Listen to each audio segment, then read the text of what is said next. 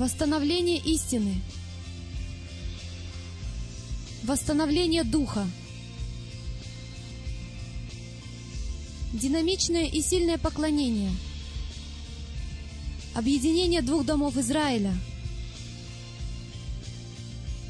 Возвращаясь к корням нашей веры. Освобождая народы от традиций и доктрин человеческих. Служение, страсть к истине – Хорошо.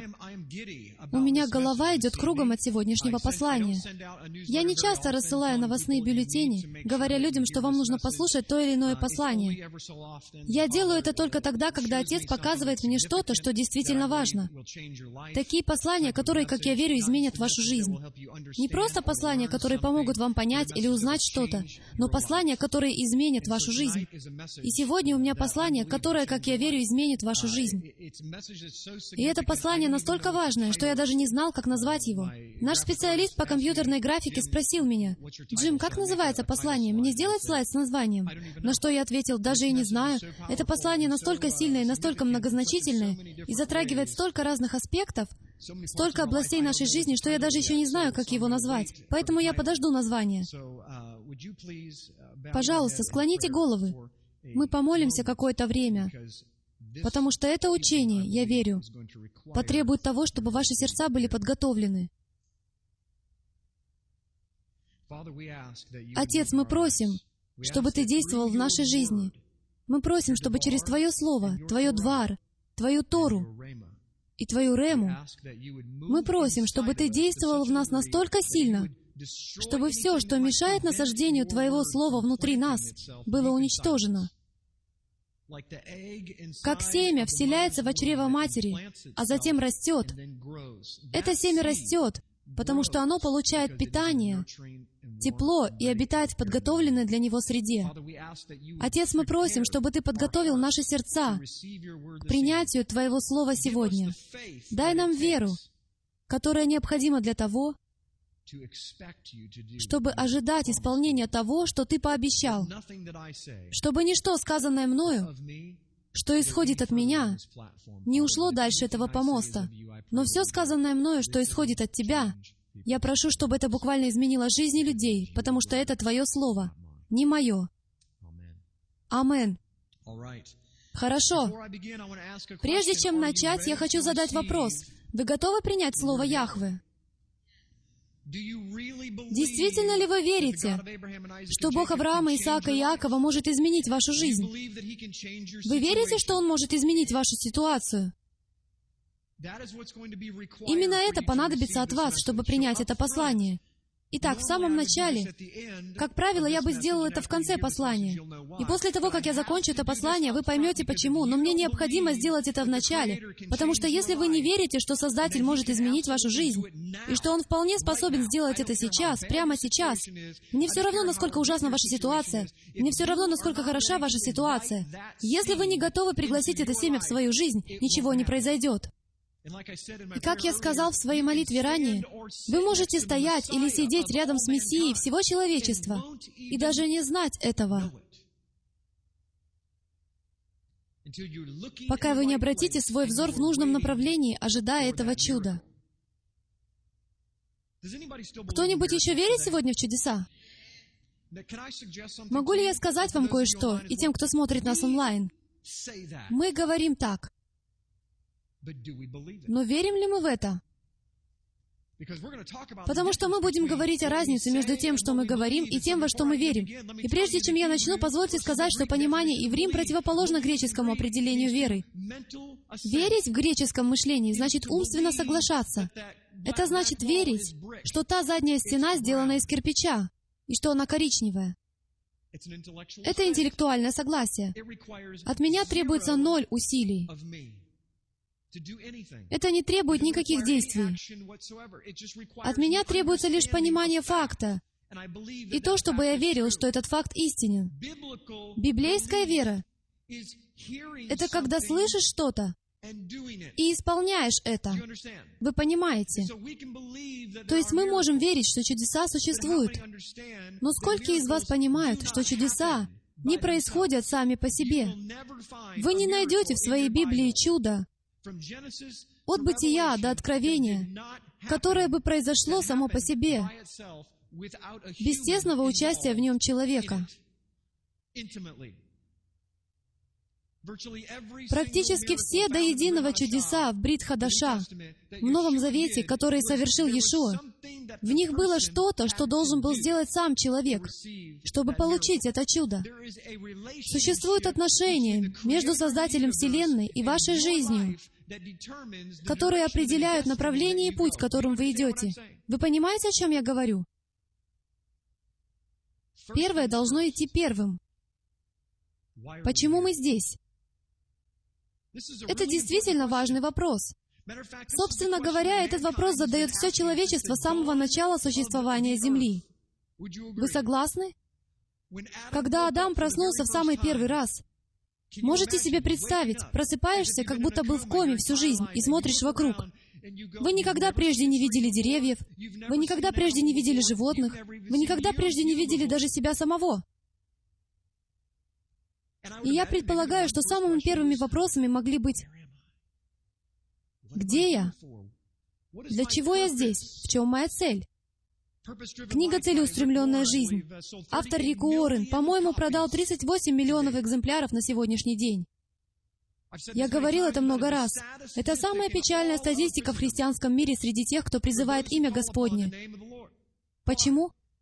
Потому что это значит, что по крайней мере 38 миллионов человек, а вы знаете, что каждую купленную книгу читал не один человек.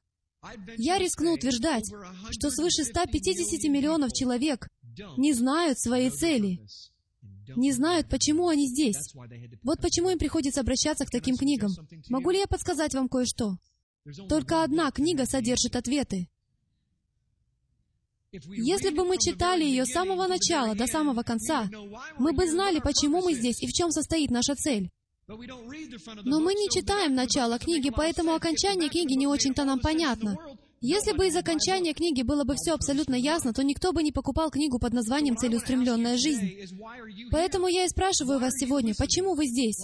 Почему вы слушаете прямо сейчас? Почему вы смотрите это послание? Почему вы здесь, в этом здании, прямо сейчас? В чем ваша цель? Почему вы дышите прямо сейчас? Для чего бьется ваше сердце? Вероятно, некоторые из вас находятся здесь потому, что вас притащил супруг или супруга. Может, она угрожала вам? Может, это и хорошо. Нам, мужчинам, порой нужен небольшой пинок. Но вот ответ, дамы и господа. Почему мы здесь? Мы здесь по одной единственной причине, чтобы восстановить имя Господне на земле. По этой же самой причине Он положил начало браку. Поэтому Он и существует. Богу не обязательно было создавать брак. Брак — это пророческий образ воссоединения двух домов Израиля, чтобы они стали одним в Его руке, одним новым человеком. Мы существуем только, вы существуете только. Ваш работодатель думает иначе. Ваши дети думают иначе. Ваш супруг думает иначе. Но с его точки зрения, друзья мои, вы были созданы с одной единственной целью, а именно принести ему славу на этой земле.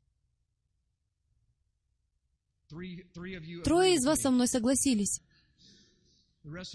Остальные это переваривают. Вот что мы сделаем к концу этого послания. Позвольте сказать это сразу.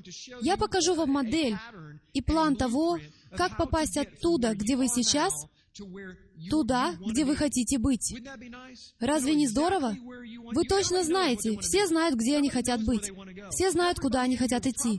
Вероятно, все здесь присутствующие хотят, чтобы через них действовал Бог. Но как это сделать? Все хотят чудес, все хотят исцелиться, все хотят больше финансов, больше денег и хотят больше давать. Но как это сделать? Я хочу начать вот с чего. Кудос. Это молодой человек, я даже не могу как следует произнести его имя.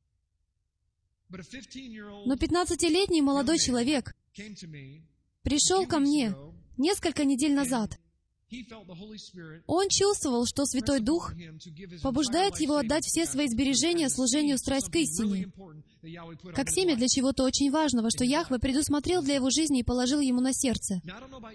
Не знаю, как вы, но я никогда в своей жизни с таким не сталкивался, чтобы кто-то подошел и отдал все свои сбережения нашему служению. Никогда.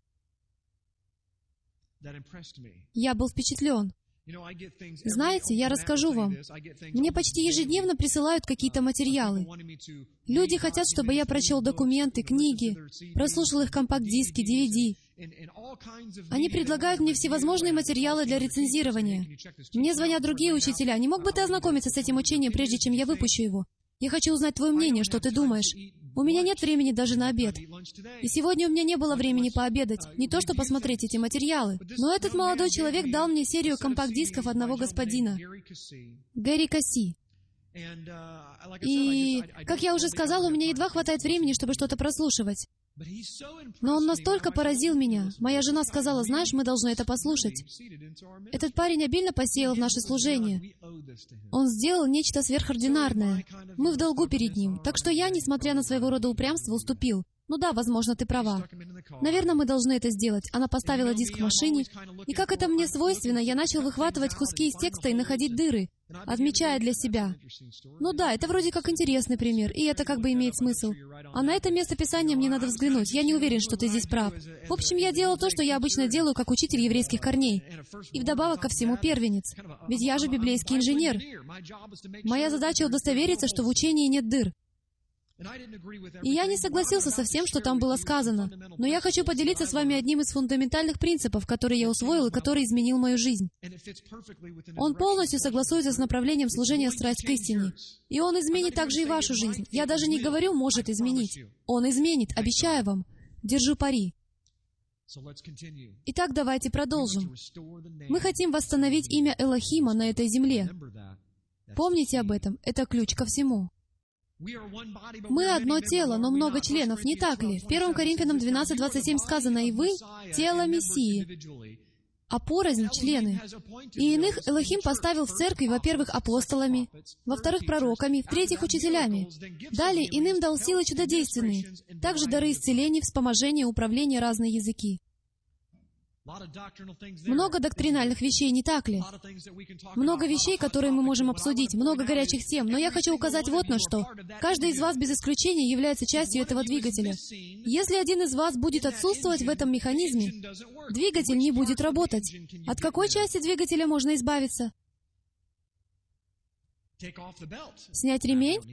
Да нам не нужен ремень. Попробуем использовать ремень от пылесоса. Работает же?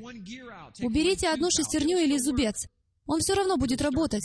Но он начнет садиться, и затем сломается другой зубец. Потому что когда в работе не достает одного члена, весь двигатель подвергается риску. Для вас крайне важно понять, что вы часть тела, что вы не сами по себе. Этим посланием я делился, кажется, на прошлой неделе. Яхве прежде всего смотрит на нас как на одно, и только потом по отдельности на каждого. Главное, работает ли двигатель. Он не смотрит на нас, а ты работаешь? Его интересует работа всего двигателя. Потому что он исходит из того, что если каждый делает то, что должен, Тогда двигатель работает. Мы все являемся частями его тела. Он — голова. Что делает голова? Откуда исходят все идеи? Из головы. Видите? Это значит, что если вы хотите иметь сверхъестественное откровение и вдохновение в своей жизни, вы должны быть связаны с телом, потому что тело — это единственная вещь, связанная с головой. Понимаете, все те люди, находящиеся вне, предоставленные самим себе, индивидуалисты, не связанные ни с какой общиной, позвольте огорчить вас немного. Если у вас есть возможность присоединиться к какой-нибудь общине и телу, а вы этого не делаете, то у вас нет способности иметь полную связь, которую, согласно Писанию, вы должны иметь, потому что это приходит через поместную экклесию. Именно это говорит Библия. Если ваша цель, послушайте, если ваша цель состоит в том, чтобы быть жизненно важной частью тела и выполнить свою функцию в восстановлении Его великого имени на земле, тогда что происходит, когда вы не знаете своей функции и не исполняете своего предназначения на земле? Если вы здесь только для того, чтобы проснуться и пойти на работу, заработать свои деньги и прийти домой, провести несколько минут с детьми, поскольку, как правило, такова реальность, у нас есть на них всего несколько минут, то происходит то, что вы не выполняете свои функции, вы не исполняете своего предназначения, и вы живете буквально как ходячий мертвец. Услышьте, что я только что сказал. Вы похожи на ходячего мертвеца, потому что жизнь от Него дана, чтобы восстановить Его имя на земле и дать вам способности стать тем, кем вы должны быть. Позвольте задать вам вопрос. Не могли бы вы оценить себя, спросить себя, где я нахожусь в процентном отношении на его шкале? Скажем, от 1 до 10 в сравнении с той нормой, где я должен быть. Достигаете ли вы своего предназначения в полной мере, используя весь свой потенциал? Потому что это мы и должны делать, двигаться к своему призванию, используя весь свой потенциал. Вот что происходит, дамы и господа. Цепь рвется, когда один человек выбивается из ряда, когда один человек решает, я буду делать это сам, я буду делать это по-своему, я не буду пребывать в общении с другими верующими, я не буду следовать за отцом через систему подотчетности, тогда цепь рвется. Вы знаете, что только одна вещь держит судно на якоре, и это цепь. Поэтому, когда кто-то решает делать все по-своему, Поэтому, нарушая Писание, это не нарушает Писание, дамы и господа. Это рвет цепь. Потому что именно Писание защищает нас от врага. Поэтому, если вы проламываете брешь в этой ограде, вы предоставляете самим себе. Если ограда находится на своем месте, тогда врагу очень трудно, если вообще возможно, обмануть вас или причинить вам вред в любом виде или форме. Вы недостающая деталь. Вы недостающая деталь в своей собственной жизни, а вы этого даже не знаете. Это все вступление к тому, куда мы с вами сегодня последуем. Но вы недостающая деталь. Некоторые из вас ищут повсюду. Чего не достает в моей жизни? Что пропущено в моей жизни? Моя жена не дает мне того, в чем я нуждаюсь. Мой муж не дает мне того, в чем я нуждаюсь. Жизнь моего сына в полном беспорядке. Жизнь моей дочери в полном беспорядке. С работодателем полный бардак. Мы лихорадочно ищем повсюду ответ. Мы даже молимся. Отец, покажи мне ответ. Покажи мне ответ. Каждый Божий день Он позволяет вам стоять перед зеркалом. Каждый день. А вы говорите, нет, это моя мать виновата, мой отец виноват, мой работодатель виноват, все вокруг виноваты. Отец, покажи мне ответы. А он отвечает, что же еще я могу сделать? Я ставлю тебя в 45 сантиметрах от зеркала каждый день. Я постоянно повторяю, то, что происходит в физической сфере, происходит в духовной сфере. Ваш ответ внутри вас. Вы это знали? Где находится Царство Божье? Согласно Писанию, что оно об этом говорит? Царство находится где? Внутри вас. Поэтому ваши ответы, дамы и господа, находятся здесь. Почему, как вы думаете, сказано взять слово и сокрыть его где? В вашем сердце. Потому что внутри вашего сердца находится Царство. То, что нам необходимо выяснить, так это то, как распространить это царство отсюда, изнутри, сюда, наружу, где оно будет иметь смысл, где моя жизнь изменится. Вы — недостающая деталь. Видите эту букву на рисунке? Это еврейская буква «Хей». Давайте все скажем «Хей». Кто из вас помнит это шоу? Хей-хей-хей. Так там было. Но знаете, хей в пиктографии древнееврейского языка Какое ее значение в древнем палеоеврите? Откровение. Вы имеете откровение, уже встроенное в вас. Вы просто не знаете, как подключиться к нему. Сегодня мы будем учиться, как это делать. Заранее предупреждаю, возможно, это послание займет 4 часа. Но вы не уйдете, пока не услышите этого и не увидите этого, потому что это изменит вашу жизнь. Все хотят исполнить свое предназначение. Каждый в теле хочет исполнить свое предназначение. Я еще не встречал никого, кто бы не хотел исполнить свое предназначение. Никто не скажет, ну я просто хочу всегда проигрывать. Это моя цель. Нет. Все хотят наслаждаться жизнью, быть в безопасности, иметь уверенность в будущем, счастье, и радость осуществление задуманного, и они хотят помогать людям, они хотят выполнять свою функцию в теле. Но откуда нам знать, в чем наше предназначение? Как нам это узнать? Те, кто не знает, как нам узнать, какова наша функция? В чем наше предназначение и как это получить? Понимаете, что-то произошло в саду, где у Адама было предназначение и миссия. Плодитесь и размножайтесь. Почему? Почему? Потому что если бы у него были отношения, личные отношения со словом Яхве, Двар, глубоко внутри него, и у него появились бы дети, то это размножилось бы. Потому что знаете, что происходит? Семена воспроизводят себя. Если посадить семечко от яблока, из него не вырастет арбузное дерево. Арбузного дерева даже не существует. Я лишь недавно обнаружил, что моя мама все это время была права. Мои родители правы. Денежного дерева тоже не существует. Для многих из вас узнать это настоящий удар. Мы хотим знать, в чем наше предназначение. Сколько лет вы посвятили образованию в школе? Послушайте, скажу вам прямо сейчас. Если все, как я говорил, что вы видите в физической сфере, это духовное послание, вы увидите за сегодняшний вечер больше, чем когда-либо. Сколько лет вы провели в школе, пытаясь выяснить, чем вы хотите заниматься в жизни? Подумайте об этом. Мы провели, по крайней мере, 12 лет, большинство из нас, сидя в школе, стоя на автобусной остановке при температуре минус 40, по два с половиной часа, шагая в школу по метровым сугробам, в горку в оба конца без обуви. Чтобы получить образование, чтобы достичь предназначения, которое он, возможно, никогда не давал. Потому что нас научили, как крыс, следовать системе, которую Он не создавал. Мы к этому еще вернемся. Мы потратили и вложили массу времени в нашу карьеру, в наше предназначение, с нашей точки зрения. И все для чего? Сколько времени и образования, позвольте задать вам этот вопрос, вы уделили своей духовной жизни, чтобы понять, что Он хочет сделать в вашей жизни. Позвольте мне еще раз это сказать. Вы потратили огромное количество времени, некоторые из вас имеют две, три, четыре. Я встретил парня, у которого пять степеней магистра. Мой дядя один из таких людей. Я называю его вечным студентом. Я никогда не встречал кого-либо, кто посещал бы учебное заведение в 40-летнем возрасте. Умнейший парень. Итак, мы проводим все это время, но сколько времени мы тратим в своей духовной жизни, чтобы выяснить, каково наше подлинное духовное предназначение? Потому что вы духовное существо. Вы знали это?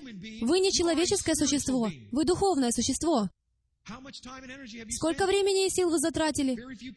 Очень немногие знают, поэтому 38 миллионов человек купили книгу «Целеустремленная жизнь», потому что никто не знает, что им делать.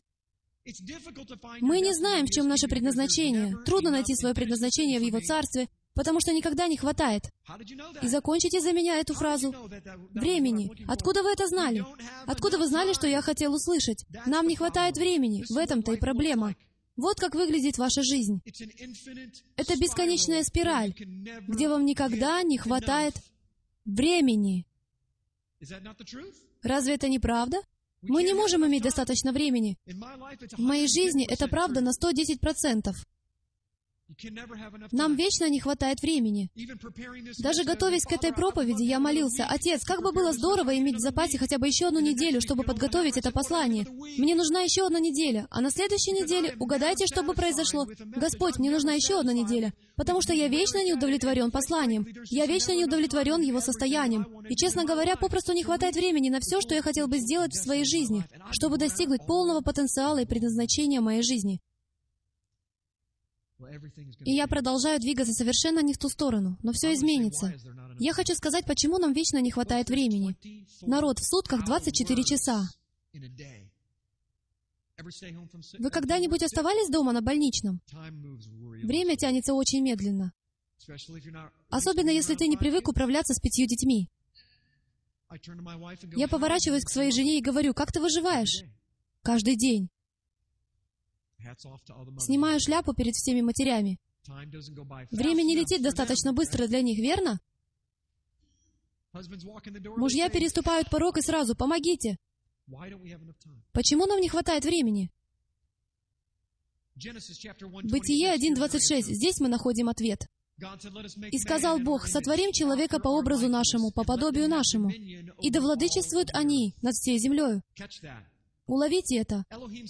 Элохим сказал, «Сотворим человека по образу нашему, по подобию нашему, и да владычествуют они над всей землей». Кто был назначен ответственным за землю? Кто был назначен главным на земле? Скажите это снова. Человек. Человек был назначен главным на земле. Это и станет ключом. Теперь можете проснуться и слушать, потому что с этого момента и далее открывается вся суть, которая станет решающим фактором. По мере того, как мы закладываем основание.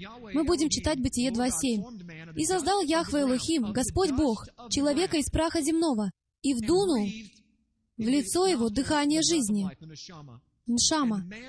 «И стал человек живое нефеш» душою. И насадил Господь Бог рай в Эдеме на востоке, и поместил там человека. Крайне важно, я никогда не видел этого раньше, вплоть до вчерашнего дня, пока не начал читать. Он сделал что? Он создал человека из праха земного. Подумайте о местоположении. Он создает человека из земного праха. Затем, что он говорит? Он насадил сад. Во временной линии что создается первым, человек или сад? Человек. Сначала из праха земного создается человек. Затем, что он делает? Он создает сад на востоке от Эдема. Затем, что он делает? Помещает человека сад. Это будет важно. Но, Джим, что это значит? Посмотрите. Бытие 3.17. Адам уже сказал, после того, как тот согрешил, «За то, что ты послушал голоса жены твоей и ел от дерева, о котором я заповедовал тебе, не ешь от него, проклята земля за тебя. Со скорбью будешь питаться от нее во все дни жизни твоей. Терния и волчцы произрастит она тебе, и будешь питаться полевой травою». И он продолжает в стихе 19. Бытие 3.19. «В поте лица твоего будешь есть хлеб, доколе не возвратишься в землю, из которой ты взят, ибо прах ты, и в прах возвратишься». Я никогда не изучал это настолько глубоко, как мы сейчас будем рассматривать, потому что в стихе 23 говорится, «И выслал его Господь Бог из сада Эдемского, чтобы возделывать землю, из которой он взят». Вы видите, что здесь происходит? Позвольте собрать для вас картинку. Жаль, что я не художник, тогда я нарисовал бы хорошую картину. У меня всегда было следующее представление, и, наверное, у вас тоже, что Эдемский сад был таким огромным местом. Адам был взят из сада, в пределах сада, и выставлен вон. Но все произошло совсем не так. Он был взят из земного праха. Потом был создан сад. Потом он был помещен в сад, совершенный сад, а затем он был изгнан из сада. Итак, почему же это так важно? Потому что если бы он был взят из сада, а затем согрешил, он не мог бы вернуться в землю, откуда был взят, потому что это святая земля. Следите за ходом моей мысли. Это святая земля. Итак, что же мы имеем?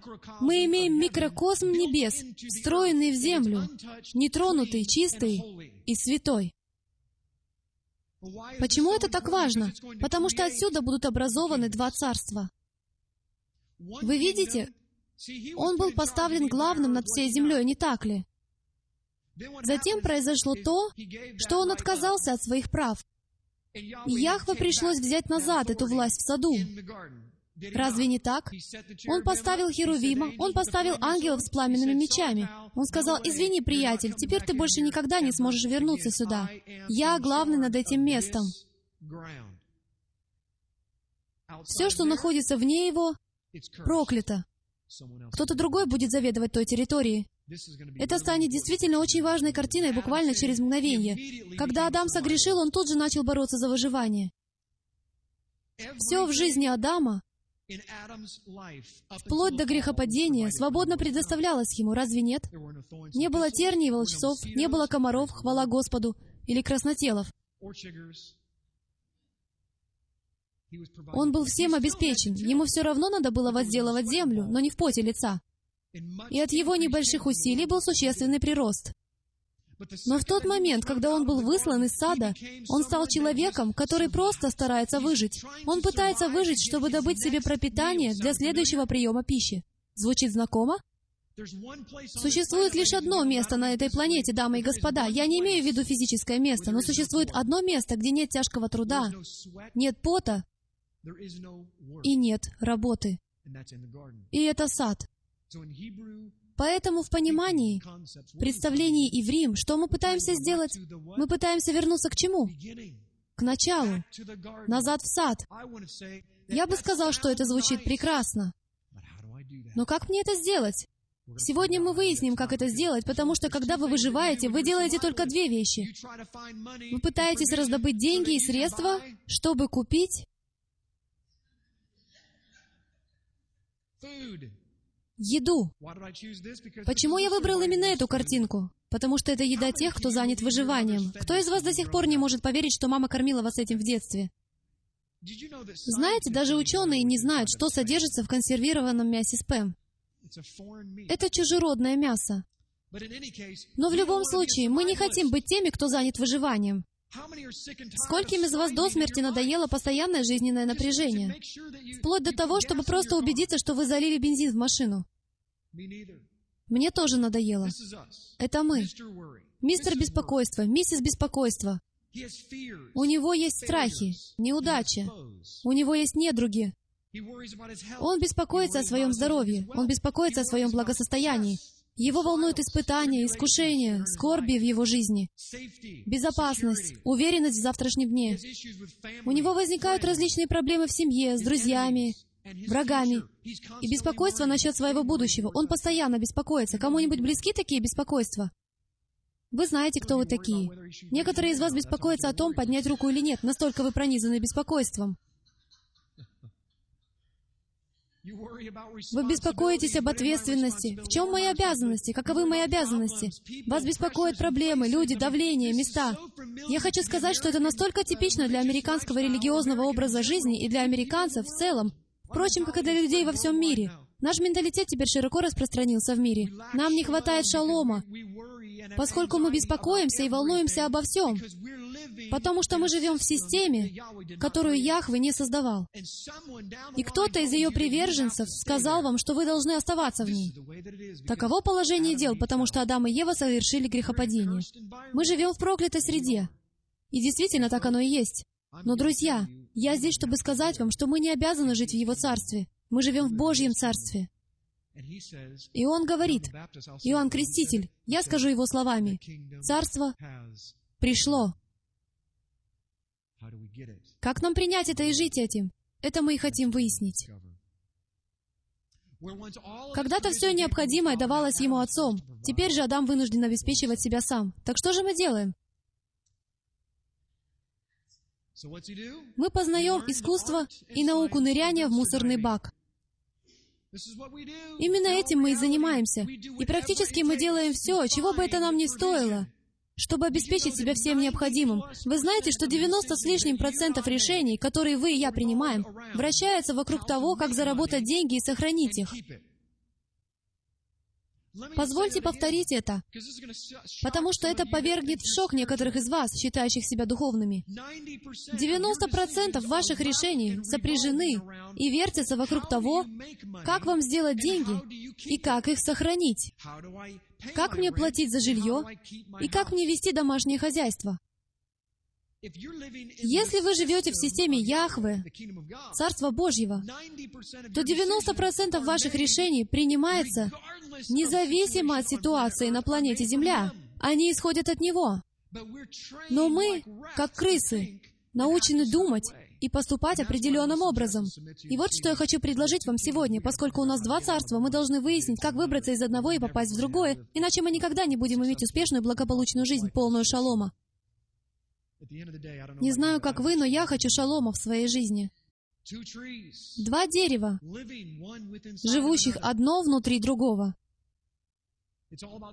Все сводится к двум царствам. Есть царство Иерусалима, царство небесное, и есть царство Хасатана, царство врага. Они существуют бок о бок, одно внутри другого. Проблема в том, что вы можете видеть только разваленную, испорченную систему этой земли, потому что она проклята. Поэтому мы видим дом, который проклят. Мы видим землю, которая проклята. И поскольку мы видим только физическими глазами, мы подчиняемся этому проклятию, как будто у нас даже нет выбора. И мы были научены в нашем религиозном деноминационном прошлом, что небеса — это где-то там. Когда-нибудь, где-нибудь, на другом конце радуги, когда вернется Мессия, Он все уладит, сделает все прекрасно, у всех будут новые тела. Мы сейчас просто пригласим Иисуса в наши сердца и просто подождем, пока Он придет сюда. Люди, это не Царство Божье. Не так оно функционирует. Яхва говорит, Иешуа говорит, «Я здесь, Царство здесь, Царство сейчас». Да, Он придет и все исправит. Здесь нет никаких вопросов, это абсолютная правда. Но реальность в том, что у вас есть возможность присоединиться к этому Царству прямо сейчас. А если нет, то половина Брит Хадаша абсолютно бесполезна и лжива. Либо он живет внутри вас, и у вас есть доступ к тому, к чему нельзя подступиться в естественной сфере, либо он не живет в вас, и все это обман. И вот что я хочу предложить вам и представить на ваше рассмотрение сегодня. Обман имеет место быть. Враг и есть обманщик. Он ввел нас в заблуждение и научил нас жить определенным образом, который извлекает выгоду из его царства. А его царство приносит что? Смерть. Вы хотите иметь жизнь? Нам лучше узнать, как обрести ее. Есть способ это сделать. Они оперируют в одной и той же сфере. Две системы — земля египетская. Если вы думаете, что эта аналогия касается только представителей израильского народа и всех тех благ, подумайте еще раз. Он настолько мудр и настолько велик, что эта аналогия, которую он собирается дать нам обо всей земле египетской и обетованной земле, это о Царстве Небесном и Царстве врага. Земля египетская, которая является образом рабства, и земля ханаанская, которая символизирует свободу. В какой из двух вы хотите жить? Как же так получается, что 90% из вас говорят, что они рабы своей работы? Слышите, что я говорю? Мы говорим своими устами, что мы хотим быть свободными людьми. Мы хотим быть свободными. Как в фильме «Храброе сердце», мы хотим быть свободными. Но делаем ли мы хоть что-нибудь? Идем ли мы сражаться за свою свободу? Или мы просто сидим у себя дома в комфорте, приговаривая, «Я хочу быть свободным, но я ничего не могу поделать с этой жизнью в рабстве. Я родился рабом. Я родился во грехе. Я буду рабом всю свою оставшуюся жизнь. Вы не обречены на то, чтобы оставаться рабом. Вы можете быть свободными. Я дам определение всем этим терминам, не беспокойтесь. Друзья мои, все дело в этом. Все дело в переходе от состояния рабства, ваших сегодняшних уз. Потому что вы находитесь в узах, мы все находимся в узах. То есть в переходе от этой системы и правительства к другому правительству, несущему полноту свободы и предназначения. Вы никогда не придете в пункт своего назначения в отрыве от того, что призвал вас сделать Яхве. Позвольте сказать то же самое по-другому. Вы никогда не получите силу и благословения, которые предоставляет та же Тора, пока вы не смените правительство. Вы не можете жить в Египте и одновременно ожидать обильных благословений обетованной земли. Они вместе не работают. Израильтяне и египтяне не работают вместе. Это смешанное дерево. Мы попробовали его один раз, и оно убило нас, когда мы отведали от его плода. Мы должны сменить правительство. Я дам этому определение по мере нашего продвижения. Мы должны выяснить, что это значит. Как мне сменить правительство? Имеет ли значение только то, что я делаю? Уверены ли мы, что стать иври можно лишь путем соблюдения Торы? Что это значит? Потому что это не приносит силу. Могу вас уверить. Исполнение мицвод не приносит свободу. Теперь я получу кучу писем на этот счет. Следите за моей мыслью. Не отключайтесь сейчас. Следите за моей мыслью, потому что все станет на свои места. Много раввинов в Израиле, много ортодоксов соблюдают Тору куда лучше, чем мы, и они не обретают силы Божьей в своей жизни. Почему? Потому что соблюдение только лишь одних заповедей ничего не значит. К этому нужно что-то добавить. Существует два свода законов, друзья мои. Это невероятно, и это изменит вашу жизнь. Это первое утверждение, которое я сделаю, и которое, как я верю, изменит вашу жизнь. В этом мире существует два царства. Каждое известное человеку царство действует согласно закону. Все до единого царства. Невозможно назвать царство, которое бы не оперировало на основании закона. Вот почему соблюдение завета так крайне, невероятно важно. Потому что царство оперирует на основании закона. Благословения приходят по закону. Проклятия приходят в результате нарушения закона. Вы понимаете, куда я клоню? Поэтому, когда вы добавляете Тору в свою жизнь, тем самым понимая начало книги и наши отношения в конце книги, вы начинаете становиться под новое правительство. Вы просто этого не знаете. Вы начинаете дистанцироваться от Египта, но нам необходимо добавить еще один важнейший компонент, если мы хотим быть по-настоящему свободными и получить благословение и перестать бороться за выживание. Ко мне постоянно обращаются люди в письмах, по телефону, либо при личной встрече. Мне приходится работать в шаббат, потому что иначе моя семья будет голодать. Я отвечаю, подождите минутку, тайм-аут. Вы кому служите? Где в Писании сказано, что ваша работа должна обеспечивать пропитание для вашей семьи? Ну, понимаете. Нет-нет-нет, тайм-аут.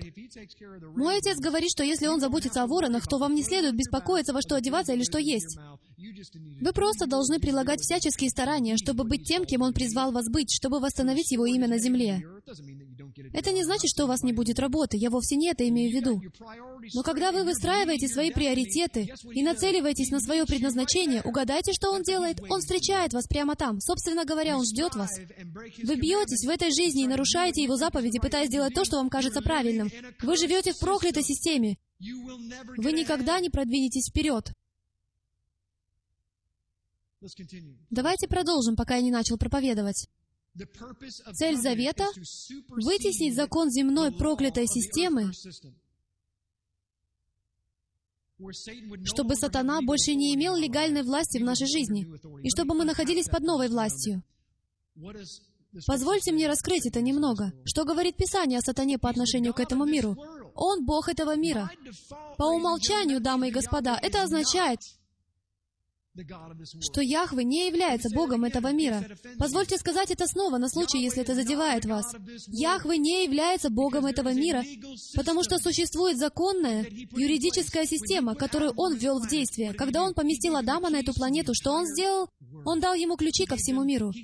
Он дал ему законную власть над всем творением, над всеми животными, до таких пределов, что он мог говорить к ним и давать им имена, а они даже не боялись его. Вот такая власть над землей была дана человеку до тех пор, пока он оставался в саду. Сад — это центр власти. Поэтому, когда он был выслан из сада, он отдал ключи. И, к сожалению, он отдал их Хасатану. Он отдал ключи власти Яхвы. Понимаете, Яхве управлял миром через Адама. В тот момент, когда Адам отдал ключи, в силу того, что это законная система, отец был вынужден признать это. Он не мог забрать власть земли. Власть уже была дана от него. Вот почему то же самое происходит и в отношении вас. Власть через Иешуа была дана вам и мне. Он не может забрать ее. Вот почему в теле могут быть те, кто обладает невероятными духовными дарами, но чья жизнь находится в полном беспорядке. Он не отбирает дары. Он уже дал их от основания земли. Они даны. Поэтому, когда эта власть была дана Адаму, а Адам отдал ее сатане, Сатана стал богом земли. На древнееврейском языке Элохим — величественный судья во множественном числе. Он стал магистратом, судьей над землей. Что значит, что теперь, по умолчанию, послушайте меня, потому что все начнет становиться на свои места. У Яхвы нет права сделать что-либо на этой земле без чьего-либо разрешения. Вы можете сказать, Джим, это безумие. Я докажу вам. У Яхвы нет возможности оперировать или действовать на этой земле без разрешения, потому что он связан законной юридической системой. Что это означает? Это означает следующее. Через одного человека, я цитирую Писание, через одного человека грех пришел на землю. Разве не так? И сказано, что через другого человека, через второго Адама пришла жизнь. Каков общий знаменатель этих двух фраз? Человек. Человек дал разрешение врагу иметь власть на этой земле. Поэтому человек — это инструмент для того, чтобы вернуть ее обратно. Вот почему мы нужны ему. Я не имею в виду для того, чтобы как-то довершить его. Я имею в виду для того, чтобы восстановить его имя на земле. Неужели вы думаете, что Бог недостаточно могущественен, чтобы прийти сюда и смести всех с лица земли? Бум, я здесь. Ну же. Он самый могущественный во всей Вселенной и за ее пределами. Он может сделать все, что захочет. Как же так вышло, что Иешуа пришел на землю и изгонял бесов? Почему он просто их не уничтожил? Неужели у него не было силы? Что говорили бесы? Ты пришел уничтожить нас и мучить нас прежде времени. Что происходит? Они понимают закон. Их босс всем заведует, пока они не увидят белого коня. Иешуа не может сделать ничего, кроме как отмести их в сторону. И они знают это. У них есть власть и сила на этой земле, пока они не увидят того белого коня. Итак, существует царство врага. И существует Царство Бога, Царство Элохима. Что нам нужно выяснить, так это то, как нам перенести это царство в эту сферу. Потому что некоторые из нас переживают это царство то здесь, то там, время от времени. Но мы хотим жить в нем каждый день. Существует система и путь, как это сделать. Мы разберемся в этом. Когда был сотворен мир, здесь заложен небольшой подсознательный намек. Кому?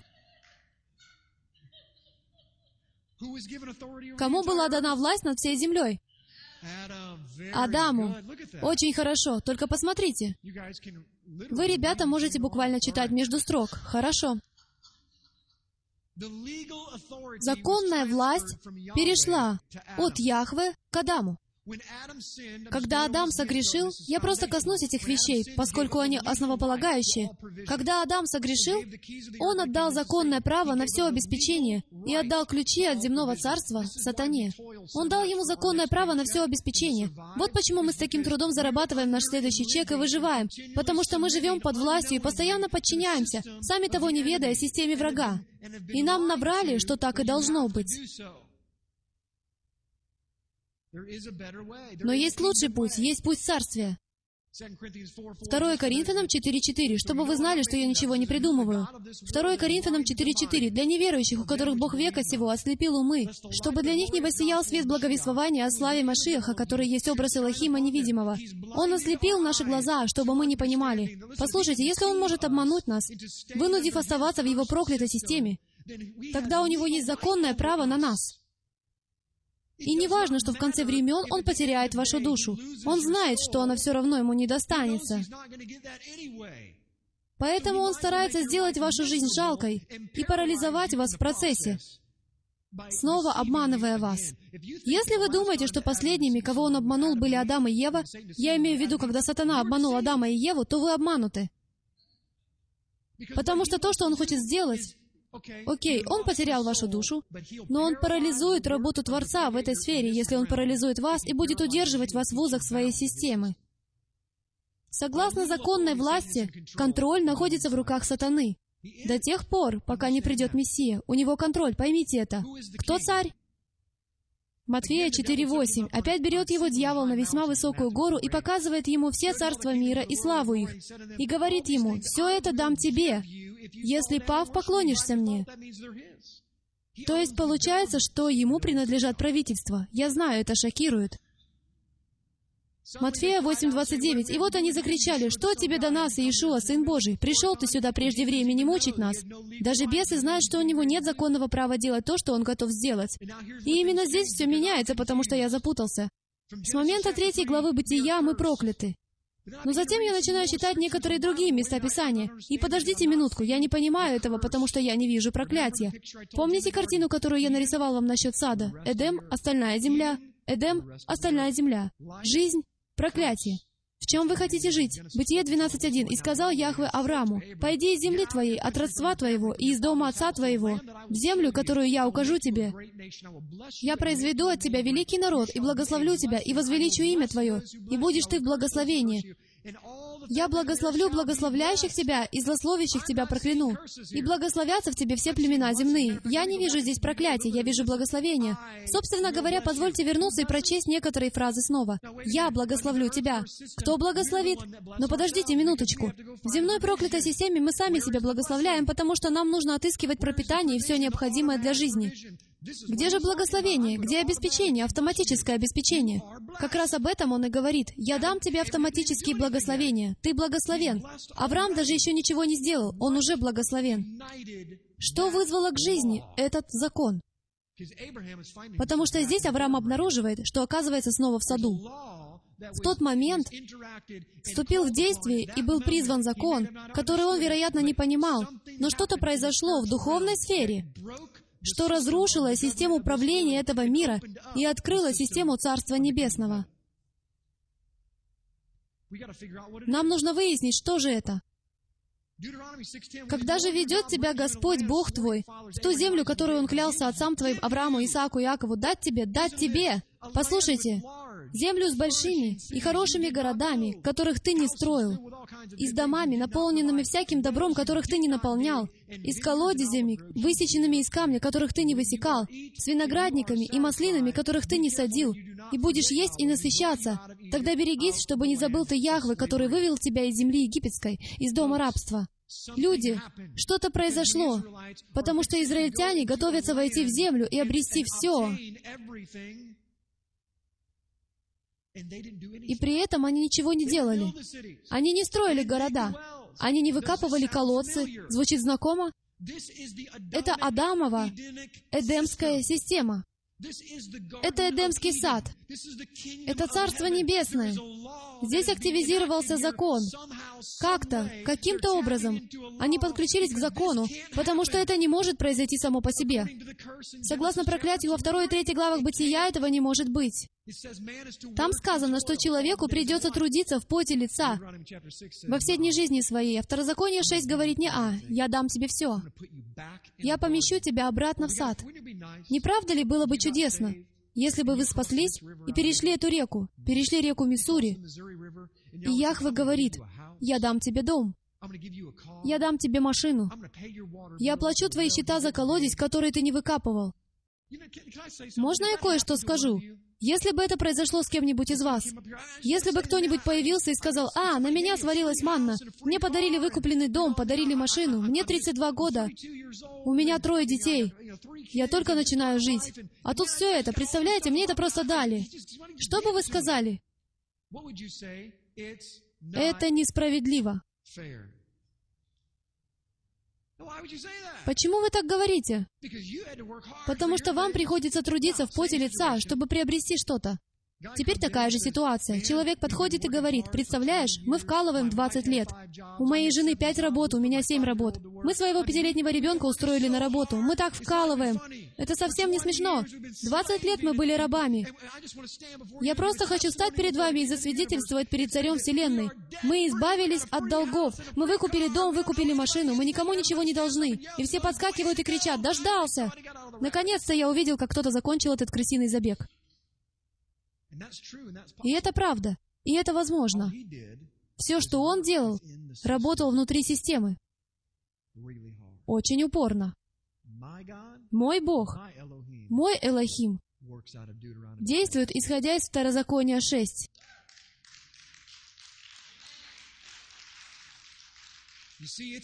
Видите ли, это кажется несправедливым большинству из нас, потому что мы не ожидаем этого от нашего Бога.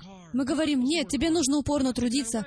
Вам нужно упорно трудиться, я не отрицаю этого. Я говорю, что есть менталитет, система и закон, к которому мы не подключаемся, но который говорит, что время от времени существует возможность, что Отец обеспечит для вас кое-что, что вы не выкапывали, что вы не зарабатывали. Матфея 16:19 Иешуа говорит, «И дам тебе ключи Царства Небесного». Люди, ключи. Что это?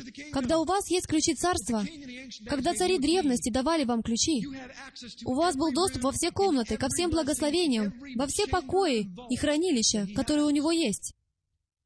И что свяжешь на земле, то будет связано на небесах. И что разрешишь на земле, то будет разрешено на небесах. Хотя здесь говорится о галахических решениях старейшин. Что бы они ни сказали, если виновен, то виновен. Если не виновен, то нет. Он поддерживает их ради системы власти. Он дает человеку власть. Здесь тайм-аут. Что мы уже установили? Адам отдал власть. Вы слышите, что я говорю? У них нет права иметь власть. Как же тогда возможно, чтобы Иешуа говорил, «Я возвращаю им власть»? Он что, нарушает закон? Или же что-то произошло, что сменило правительство? Другой закон, другая система. Два дерева, которые растут на одном поле, перекрывая друг друга. Мы должны внести ясность и провести черту, чтобы точно знать, что это за два царства. Второзаконие 28. Мы даем взаймы, а не берем взаймы. Вы это знали? Сколько из вас дают банкам деньги в долг? На самом деле вы даете, вы просто не знаете. Но если серьезно, то Писание говорит, что Израиль дает взаймы, а не берет взаймы. Они настолько благословлены, что дают в долг людям. Не знаю, как вы, но я думаю, что что-то неправильно. Либо наша Библия неверна, и Яхва лжет, либо мы делаем что-то не так, потому что мы должны жить в достатке и изобилии. Вы знаете определение изобилия? Это не значит быть богатым. Это значит иметь больше, чем тебе нужно. Парню, живущему под мостом, не нужен Мерседес. У него есть запасная педаль на его велосипед, и в случае, если педаль сломается, у него есть больше, чем нужно. Он состоятельный человек. Изобилие определяется в Писании совсем по-другому, нежели в системе врага и отличается от того, как его определяет Он. Мы прокляты или нет? Давайте продолжим. Притчи, глава 10, стих 22. Разбираться с этой головоломкой. Что-то происходит здесь, путаница в Писании. Там сказано, «Благословение Яхве, оно обогащает и печали собой не приносит». Нас не только научили, что мы не можем иметь богатство. Нас научили, что это неправильно.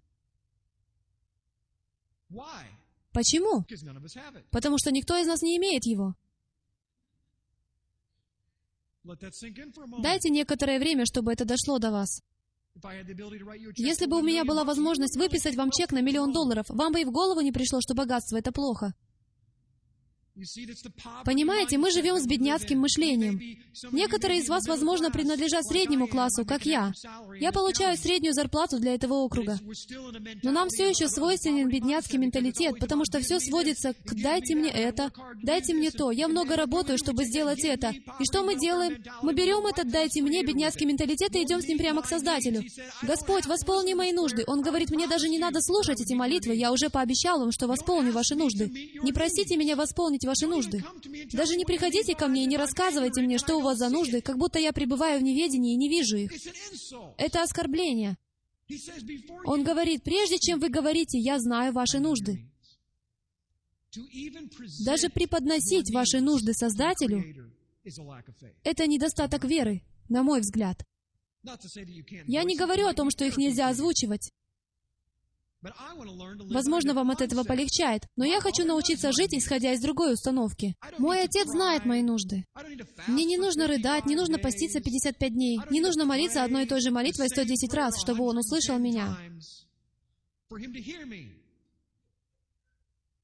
Мне нужно верить, что это уже сделано. А ведь так оно и есть. Исайя 61.7. «За посрамление моему народу будет вдвое». Где ваша двойная порция? Если вы Ефрем и действительно являетесь северным домом, и вы действительно имеете эту двойную порцию, тогда где она? Ее здесь нет. Подавляющее большинство из нас не имеют двойной порции благословений. Мы едва сводим концы с концами на своем жизненном пути. Я не говорю только лишь о финансах. Во взаимоотношениях, в эмоциональном плане вы лучше меня назовете. Мы не имеем двойной порции почти ни в чем в нашей жизни. Что-то здесь не так. Что-то не так. Нам нужно выяснить, что именно. Иоанна 14:12. Истинно, истинно говорю вам, верующий в Меня дела, которые творю Я, послушайте, и Он сотворит, и больше сих сотворит, потому что Я к Отцу моему иду. Когда в последний раз мы творили дела больше тех, которые совершил Иешуа? Последний раз, когда я проверял, Он был наверху списка. Единственные люди, которые творили большие дела, это были его ученики. Вспомните чудеса, которые они совершили. Это невероятно. Они были ему под стать. Они делали это. У них было что-то, они знали что-то, чтобы оперировать в рамках системы закона, который мы не понимаем. Иначе почему у нас нет такой силы? Мы говорим, потому что много времени прошло. Это наша отговорка. Ведь дело не в этом. Бедняки говорят, что в том, что они не обеспечены, виновато правительство. Это вина республиканцев, вина демократов, вина богачей. Все виноваты. Только не они сами. Царство внутри вас. Нам нужно узнать, как подсоединиться к нему. Бытие 49.22. Иосиф — отрасль плодоносного дерева. Отрасль плодоносного дерева над источником. Ветви его простираются над стеною. Это не звучит как проклятие, друзья мои. Вторая Паралипоменон 32.29. И города построил себе, и стад мелкого и крупного скота было у него множество, потому что дал ему Бог весьма большое имущество. Вы знаете, что все патриархи были богатыми, все до единого. Находились ли они в грехе. Потому что в библейские времена богатство означало, что вы пользуетесь высшим благоволением и благословлены. Вы, наверное, делаете что-то. Собственно говоря, вы пользуетесь высшим благоволением и благословлены. Если у вас больше детей, чем 1,75. В те дни дети были благословением. Мы прокляты или нет? Притчи 8.18. «Богатство и слава у меня, то есть у мудрости, сокровище непогибающее и правда, чтобы доставить любящим меня существенное благо, и сокровищницы их я наполняю». Люди, позвольте сказать кое-что. Я читаю свою Библию, и либо это правда, либо нет. Однако я не говорю, что мы все должны быть богатыми. Нет, я совсем не проповедую процветание. Я просто говорю, что в моей Библии сказано, что мудрость — это то, что позволяет вам приобретать то, что вам необходимо. Итак, возможно, нам нужна мудрость. Возможно, мы не действуем в мудрости Отца. Возможно ли, что мы не действуем с Его мудростью? Потому что Его мудрость восполняет все наши нужды. Поэтому, когда наши нужды не восполнены, мы видим, что мы постоянно напрягаемся, то, возможно, мы находимся в другой системе. Исайя 65. «Тогда увидишь и возрадуешься, и затрепещет и расширится сердце твое, потому что богатство моря обратится к тебе, достояние народов придет к тебе». Исайя 61.6. «А вы будете называться священниками Господа, служителями Бога нашего, будут именовать вас. Будете пользоваться достоянием народов и славиться славу их». Здесь он говорит народу, вы благословлены. Когда я думал, что земля проклята и что они должны работать, чтобы что-то получить, он говорит, нет, они не должны работать, чтобы что-то получить. Видимо, что-то неправильно в наших Библиях. И поэтому мы все запутались, бесцельно бродя взад-вперед. Некоторые люди вроде благословлены, некоторые нет. Кажется, что некоторые отлично справляются с ужасными ситуациями в своей жизни, а другие натыкаются на что-то ногой и, похоже, не в состоянии это пережить. Кто-то знает то, чего мы не знаем. Что-то происходит на нашей земле, в нашей духовной жизни, и нам нужно это понять. Вот почему есть и то, и другое. Второзаконие 30.15. Вот я сегодня предложил тебе жизнь и добро, смерть и зло. Позвольте прочесть это снова для тех из вас, кто думает, что вам и так хорошо живется с бедняцким мышлением. Во Второзаконии 30.15 сказано, «Вот я сегодня предложил тебе жизнь и процветание. Вы должны иметь больше, чем достаточно. А знаете почему? Видите ли, все те учителя процветания, которых можно видеть на христианском телевидении, говорят вам, давайте, давайте, давайте, не так ли? Отдайте 72 доллара, и у вас случится прорыв в течение 72 часов. На чем концентрируется все внимание? На мне. Цель не в том, чтобы иметь процветание. Яхве говорит, «Я восполняю все ваши нужды». Тогда почему Он говорит, что они должны процветать и быть богатыми, и Он обещает, что даст больше, чем вам нужно? Вы уверены, что знаете ответ? Потому что если вы не знаете ответ, вы никогда в жизни не станете тем, кем должны стать, и не исполните своего предназначения. Яхве призывает своих людей, и Он дает изобилие тем, кого Он для этого избирает, с одной единственной целью — передать его через них кому-то еще. Он говорит, в малом ты был верен. Я дам тебе больше. Почему? Чтобы вы могли построить дом побольше? Вы можете пойти и сделать это, но в тот момент, когда вы так поступите, река остановится. Потому что вы должны пропускать финансы через себя. Вот что Он предназначил нам делать. Он замыслил, чтобы Его Царство работало в вас и через вас. Итак, как же нам это сделать? Понимаете, это все мышление. Это все образ мышления. Почему вы здесь? Если вы здесь на земле, чтобы прокормить самих себя, тогда 90% ваших решений будут основываться на этом. Если вы здесь для Царствия Божьего, то есть для других людей, для того, чтобы принести это Царство из глубины себя в земную сферу и восстановить Эдемский сад, тогда все, что вы делаете, и каждое решение, которое вы принимаете, вращается вокруг кормления кормление овец, даже если вы не знаете, как кормить их. Тогда он кормит, и река начинает течь. Удивительно, как это работает. Все дело в сердце, все дело в ваших глазах, все дело в том, каково ваше видение. Что такое обеспечение? Это нечто для видения. Если вы постоянно пытаетесь найти обеспечение, то это значит, что вы потеряли видение, потому что Он обеспечивает его сверхъестественно. Я расскажу вам несколько историй немного позже, которые подтвердят это. Это работает всегда. Почему это работает? Потому что это закон. Царство оперирует на основании закона. Царство. Из какого царства исходит жизнь и процветание? Из Царства Небесного. Вот откуда это исходит, из царства Яхвы, отсюда жизнь и процветание. И мой вопрос к вам, как нам перенести это оттуда в земную сферу? Вот что мы собираемся выяснить. Как нам перенести Царство Небесное, которое там, в земную сферу? Вот что мы должны выяснить. Позвольте еще раз повторить это. Мы должны выяснить, как перенести это оттуда сюда, потому что когда мы были там, когда мы были в Эдемском саду, мы были всем обеспечены.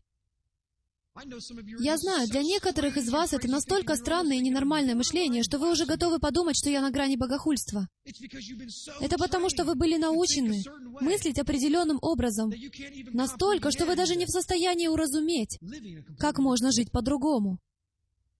Жить так, как Он призывает нас жить. Филиппийцам 4.19. Я говорю, вечер будет долгим, надеюсь, вы в порядке. Филиппийцам 4.19. Бог мой да восполнит всякую нужду вашу по богатству своему в славе Мессии Иешуа. Он обещает восполнить все ваши нужды, поэтому перестаньте беспокоиться о них. Что собой представляет система Царства? Это составленные мною вопросы, на которые нам предстоит ответить. Все до этого было вступлением. Может мне сейчас остановиться и рассказать остальное на следующей неделе? Окей. Те из вас, кто не ответил, можете теперь злиться на этих людей. Итак, вот вопросы, на которые нам нужно ответить. Что собой представляет система царства? Что собой представляет земная проклятая система? Как нам получить силу царства, богатство и наследие, которое нам было обещано на наши нужды здесь, в земной сфере? Сейчас. Как нам это сделать? Что такое богатство? Вот определение из словаря Вебстера. Обилие ценного имущества или денег. Я добавил следующее определение. И отсутствие беспокойства по поводу обеспечения. Богатство — это обилие ценного имущества. Что бы это ни было для вас, это восполняет ваши нужды, и вы никогда не беспокоитесь по поводу обеспечения. Вам не приходится беспокоиться. Это истинное богатство. Знаете, когда я был финансовым консультантом по планированию и зарабатывал много денег, я всегда беспокоился о своих заработках. Всегда. Я расскажу вам сегодня некоторые случаи из моей жизни. Были месяцы, когда я зарабатывал 40, 50, 60 тысяч долларов, и мне возвращали чеки как недействительные из-за отсутствия средств на моем счету. И я переживал о том, как заплатить по счетам. Я хотел показать вам мышление состоятельных людей. Они живут в плену бедняцкого мышления, они просто не знают об этом. Они были загнаны в систему и стали ее рабами, сами того не ведая. Это не приносит счастья. Это не приносит ничего, кроме проблем. Вот почему Яхве говорит, «Мое богатство исходит от меня, и печали с собой не приносит». Никаких проблем за этим не следует. Кто-нибудь чувствует себя подобным образом? Как белка в колесе. Понимаете, реальность состоит в том, что нас так запрограммировали, нас туда поместили, в эту систему. Мы посвящаем 12 лет нашей жизни школе, прежде чем окончим ее. И все это время мы узнаем о карьере, чтобы мы могли заплатить по счетам. Для чего вас поместили на эту землю? Покажите мне в Библии, что ваша цель на этой земле — оплачивать свои счета. Где это написано? Мы посвящаем большую часть нашей жизни, пытаясь научиться делать то, для чего мы не были созданы. И мы еще удивляемся, почему мы постоянно чувствуем себя подобным образом. Тем из вас, кто дослушает это послание до конца, я обещаю, оно того стоит. Бытие 2.15. «И взял Яхве, Господь Бог человека, и поселил его в саду Эдемском, чтобы возделывать его, что на иврите значит работать, и хранить, что на иврите означает оберегать. Поселил его в саду. Это до грехопадения. Задача отца — обеспечивать, задача человека — помогать ему как в сеянии, так и в жатве. И все. Никаких тяжких трудов, никакого пота. Ни пота, ни беспокойств. Это один из примеров жизни царства. Кто это? Давид и Голиаф. Но подождите минутку. Давид убивает Голиафа камнем примерно такого размера. Я видел их в Израиле. Он сверхъестественно убивает Голиафа. Почему он это сделал? Я хочу знать, как он свалил Голиафа, потому что у каждого из нас в жизни есть Голиаф. Как он это сделал? Какой же закон он ввел в действие? Заставил работать, запустил вход. Послушайте, когда мы включаем здесь свет, кто сомневается, что свет включился? Когда вы нажимаете на кнопку своего гаража, он автоматически открывается. Вы занимаетесь делами разговариваете по телефону, и никто даже не думает о таких вещах. Это закон. Это чистота. Вы знаете, что он сработает в 100% случаев. А между тем в нашей жизни мы молимся, мы просим Отца сделать что-то, и мы сомневаемся. Как будто Яхва не намного сильнее какого-то выключателя. Ну же! Поэтому в послании Иакова и сказано, не сомневайтесь, потому что вы как будто выключаете свет. Короткое замыкание. Давид понимал это. Давид шел с верой, безрассудной верой. Как насчет Самсона?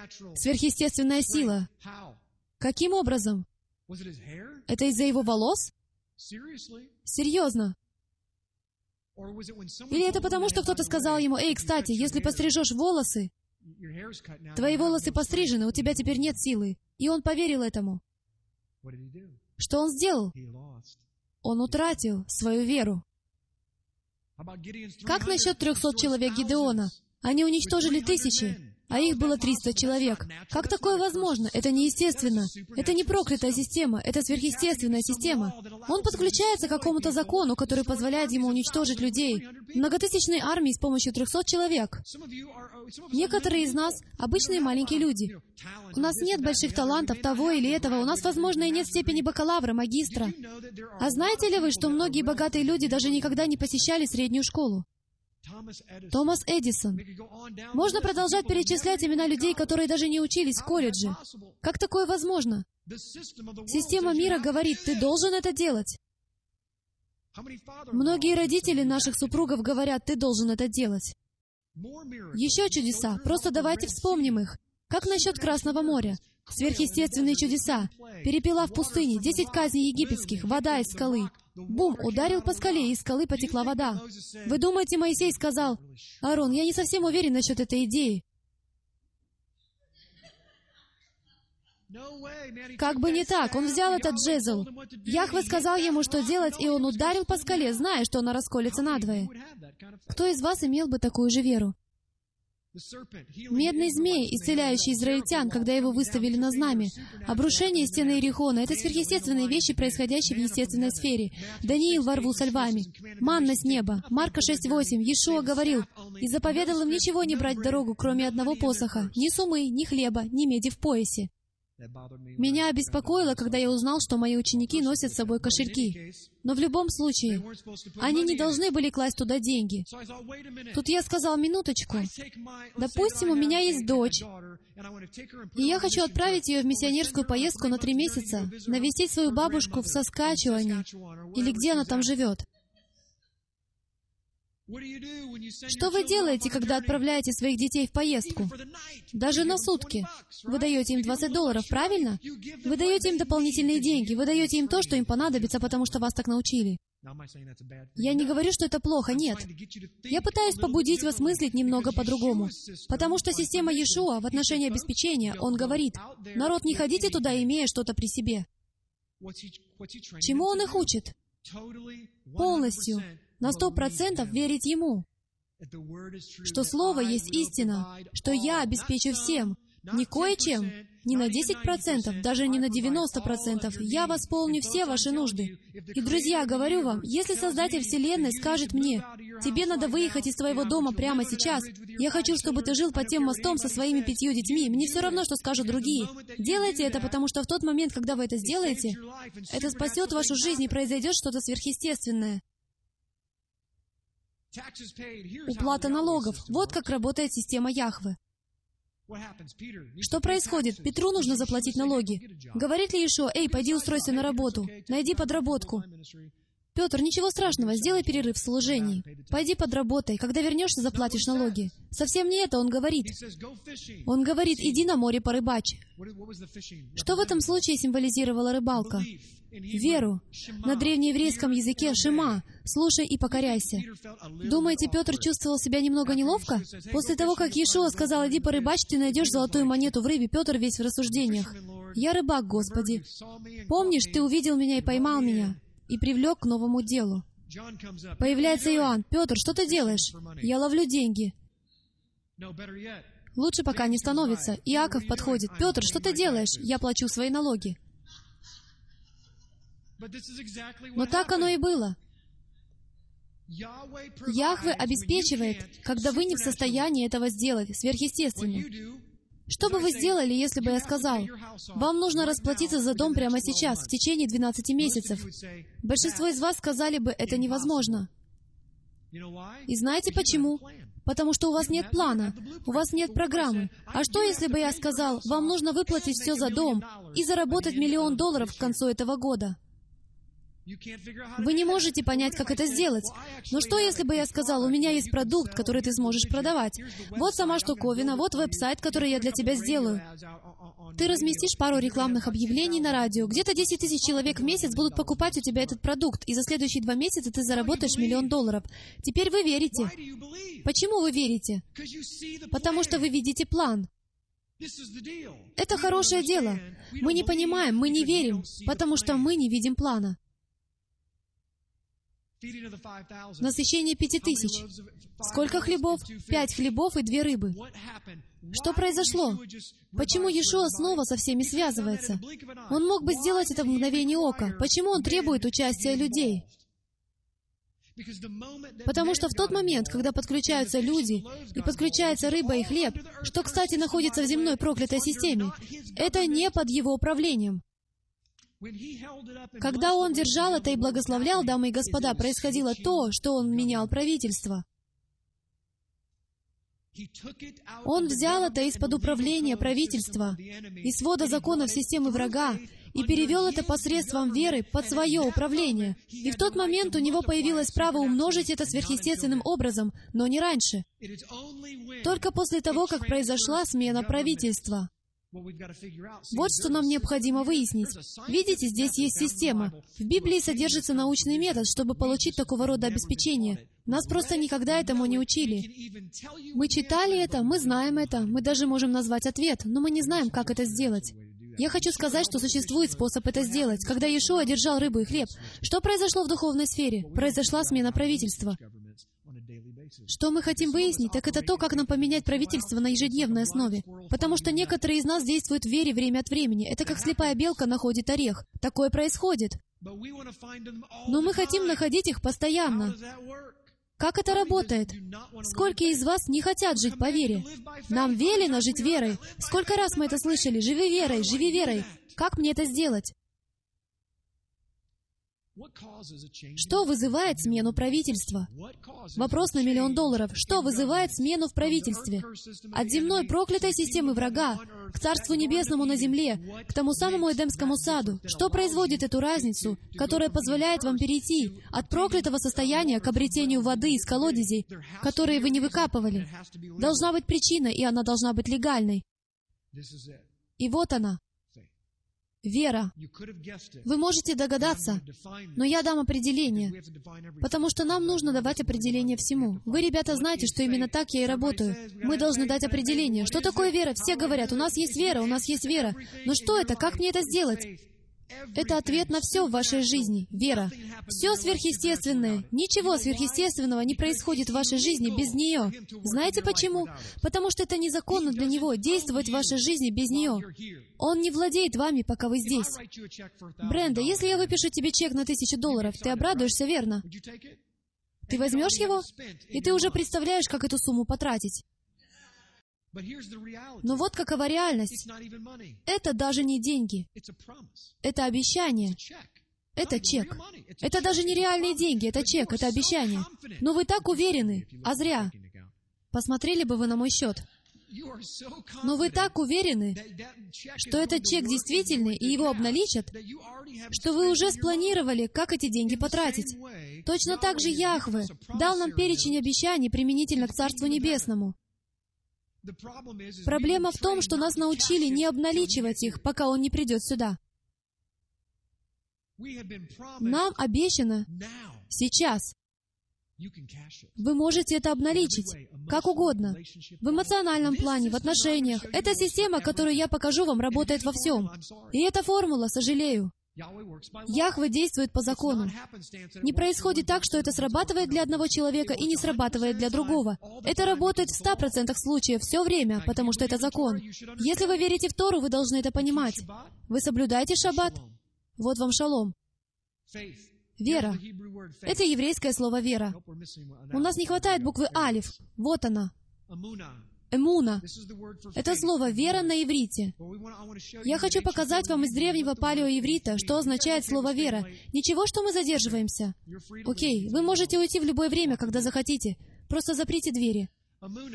Эмуна, Алиф, Мем, Вав, Нун и Хей. Алиф значит глава чего-то или сила лидера. Мем — это вода, которая очищает. Вав — это гвоздь или связь, связанный. Нун — это жизнь, Хей — откровение. Получается, эмуна, проверьте, это сила лидера, несущая воду, которая связывает жизнь с откровением. Позвольте я повторю, это сила лидера, несущая воду, которая связывает жизнь с откровением вашей жизни. Пока у вас нет веры, вы не можете иметь небесную воду. Кстати, поэтому река течет из Нового Иерусалима. Она несет жизнь всему, с чем соприкасается. Без веры, друзья мои, река жизни не приходит и не приносит откровения. Вы знали, что все богатство, согласно Библии, приобретается через откровение — посредством Его мудрости. Порой с нашим бедняцким менталитетом мы говорим, «Бог, дай мне номера лотереи». Да ладно, я даже не прошу поднять руки тех, кто просил открыть им номера лотереи, окей, в молитве. Но он действует не так. Понимаете, что-то происходит сверхъестественным образом, и ваша вера вводит в действие закон. Вы меняете правительство, закон приходит. Теперь вы в другой системе. И следующее, что происходит, вы просыпаетесь утром с идеей хорошей сделки. Вы делаете много денег на этой идее и организуете небольшой дополнительный бизнес или подработку. Все получается, вы зарабатываете деньги. Теперь вы сводите концы с концами и даже более того. А вы думали, это была ваша идея. Вы даже не понимаете, что вы что-то сделали и подключились к царству и к мудрости, которая не сходит отсюда. И Он обеспечивает вас сверх ваших средств, потому что вы подключились к закону. Ищите его и различные способы, которыми он приходит. Эмуна происходит от еврейского слова «аман». Для тех из вас, кто думает, что вера — это просто верование, осуществление ожидаемого, правильно?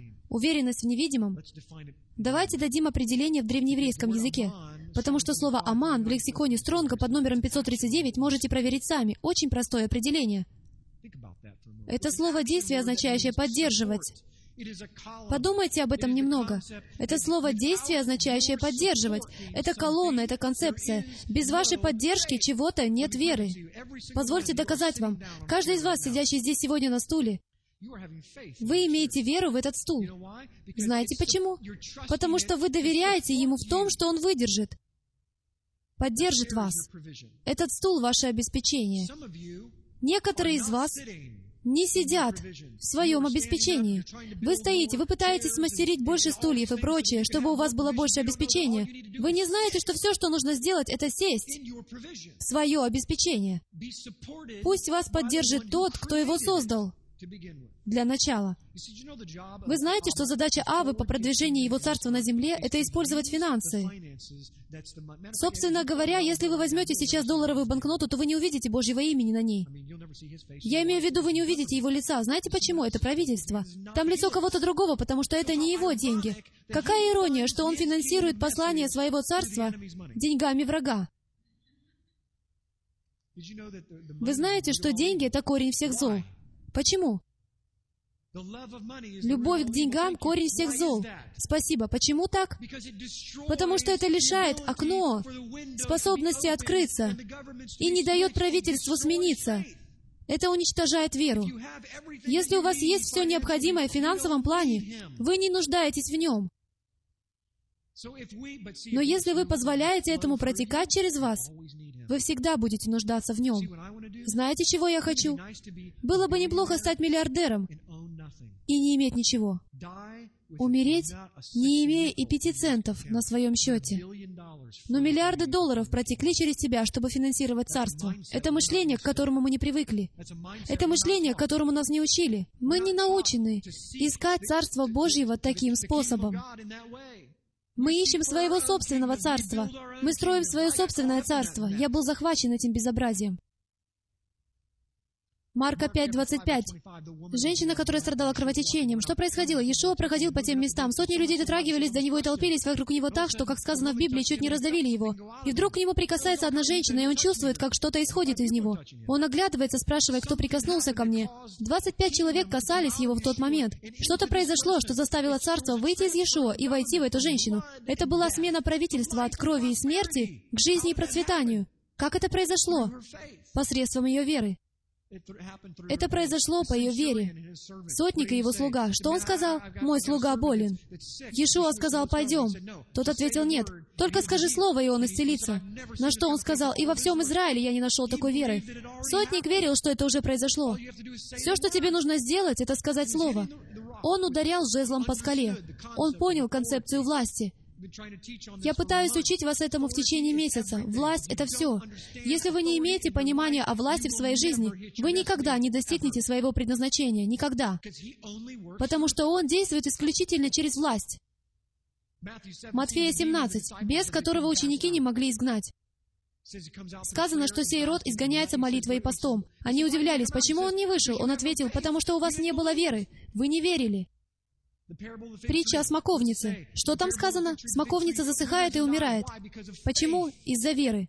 Вы что, издеваетесь? Служение стрелы Ефраима существует только благодаря пожертвованиям верующих, как вы. Чтобы обеспечить выживание этого служения, пожалуйста, посетите нашу страницу «Помощь» на www.ephraimzeros.com. Нам нужна ваша поддержка.